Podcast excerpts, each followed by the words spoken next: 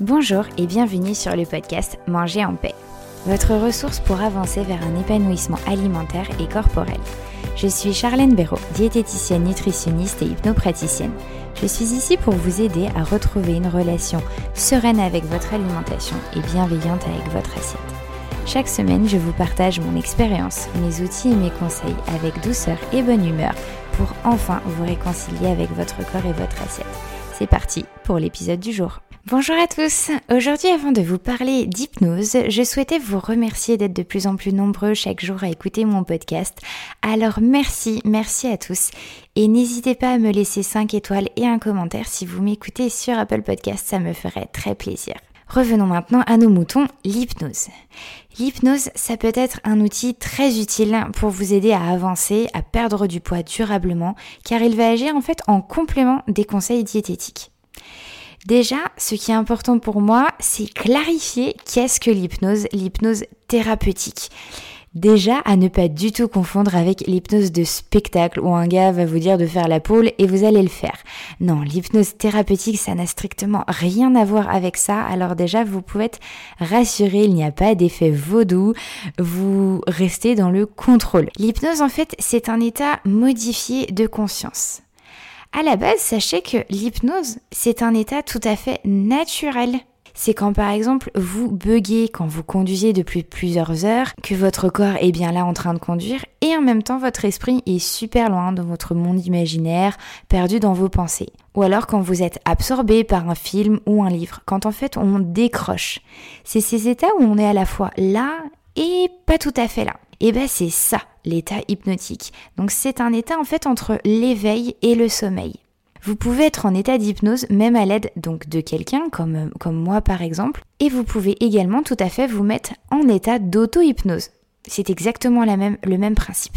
Sous hypnose, en fait, vous vous trouvez relaxé physiquement et votre mental lâche prise en mettant de côté son esprit d'analyse. Bien sûr, ça c'est quelque chose qui se fait si vous le décidez, si vous le souhaitez, si vous êtes OK avec ça, si vous êtes OK de vous laisser emporter, guider par exemple bah, par moi-même et mes suggestions. Si vous ne voulez pas, eh bah ça marchera pas. C'est pas plus compliqué que ça, c'est quand même vous qui restez maître. Ce qui est intéressant en fait avec l'hypnose, c'est que c'est un état dans lequel les facettes mentales critiques sont comme temporairement suspendues.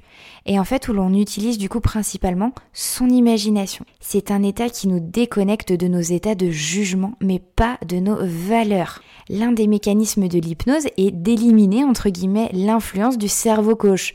Vous savez notamment notre esprit critique d'analyse, tout en notre cerveau droit, notre partie créative, afin de solliciter nos ressources plus intuitives. Exemple, quand vous venez m'en consulter par exemple pour équilibrer votre alimentation, votre cerveau suractive des raisonnements logiques, rationnels, en vous disant par exemple bah, que ça dans votre assiette ça va pas, qu'il n'y a pas assez de légumes. Il va donc vous critiquer, vous juger sur votre alimentation en mode résolution de problèmes. En hypnose par exemple, je vous proposerais de vous connecter à vos émotions au plaisir de manger, aux sensations agréables dans votre corps que manger peut vous apporter, à des perceptions sensorielles, la texture, le goût des aliments, pour activer votre cerveau droit, afin de vous amener une alimentation plus intuitive, plus en pleine conscience, pour ainsi améliorer votre relation à la nourriture pour qu'elle soit plus sereine et ainsi forcément vous aider dans l'atteinte de vos objectifs, par exemple dans votre perte de poids. L'état d'hypnose est donc vraiment un état propice aux nouveaux apprentissages, car en fait notre cerveau ne distingue pas totalement l'imaginaire du réel. Par exemple, lorsque vous repensez à quelque chose d'agréable, vous ressentez généralement assez vite une sensation agréable, car le corps réagit à mémoriser. Dans un contexte pas du tout drôle, si je vous demande par exemple ce que vous faisiez le 11 septembre 2001, il y a de fortes chances que vous ayez un souvenir du lieu dans lequel vous étiez lors de ces événements. Cela en fait s'explique par le fait que les événements chargés émotionnellement, que ça soit positif ou négatif comme dans mon exemple, vont augmenter fortement notre capacité à mémoriser. Une séance d'hypnose est souvent riche en émotions, plaisir, compassion, gratitude, vitalité, ce qui permet en fait d'ancrer plus facilement l'apprentissage réalisé pendant la séance.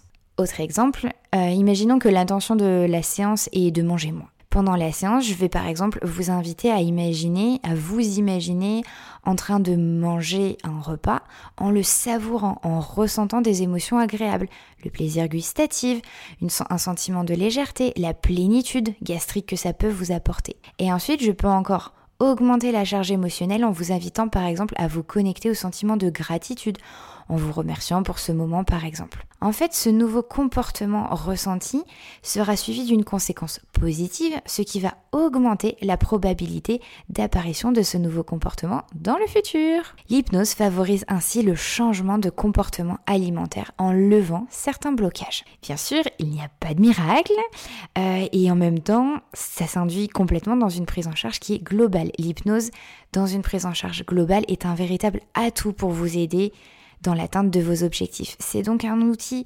vraiment super utile pour vous sentir mieux, pour vous aider à vous sentir mieux dans votre corps et vous réconcilier avec l'alimentation.